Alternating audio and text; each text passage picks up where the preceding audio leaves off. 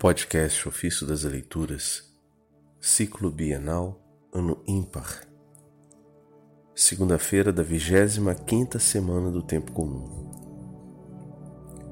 No exterior, combates.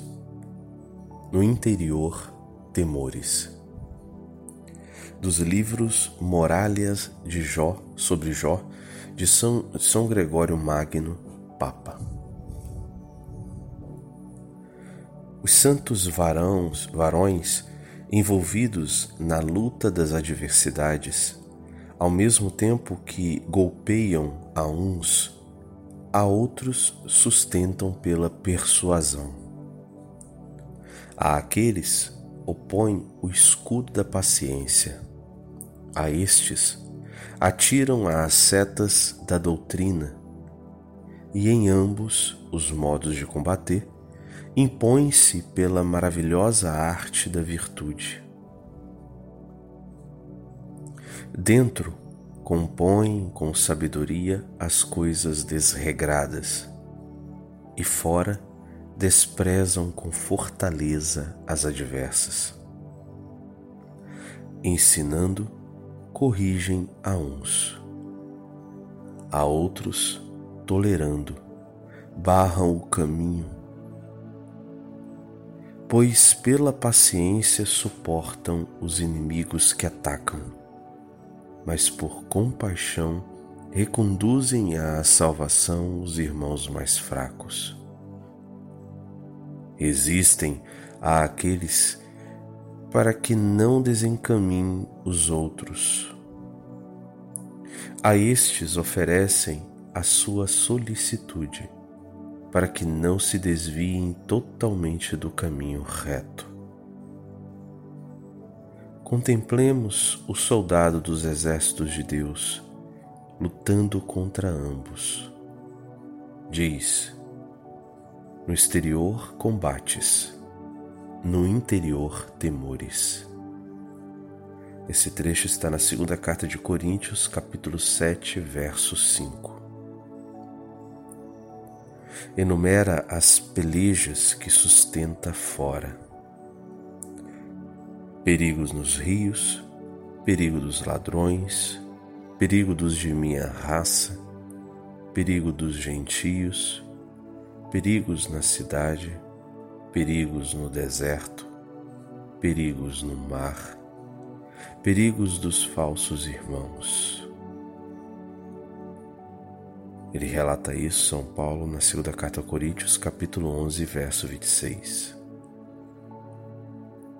Nesta guerra, aos dardos a se lançarem contra o adversário, São Paulo acrescenta: nos trabalhos e tristezas, nas muitas vigílias, na fome e na sede, em muitos jejuns, no frio e na nudez mas envolvido em tantas lutas, diz como guardava pela fortaleza das vigílias o próprio acampamento. Ele ajunta logo, além destas coisas exteriores, minha preocupação diária, a solicitude por todas as igrejas. Ele continua dizendo isso no versículo 27 e 28 com coragem, aceita em si as lutas e se consagra com misericórdia a proteger o próximo. Contra os males sofridos, acrescenta o bem realizado. Imaginemos que trabalho tolerar os males de fora e ao mesmo tempo proteger os fracos de dentro. Suporta no exterior adversidades, pois é rasgado pelas chicotadas, preso em cadeias. No interior, sente o medo de que seus sofrimentos sejam obstáculos, não para si, mas para os discípulos Por isso, escreve-lhes: Ninguém se perturbe com estas tribulações. Vós mesmos sabeis que para isto fomos escolhidos. São Paulo disse isso na primeira carta aos Tessalonicenses, capítulo 3, verso 3.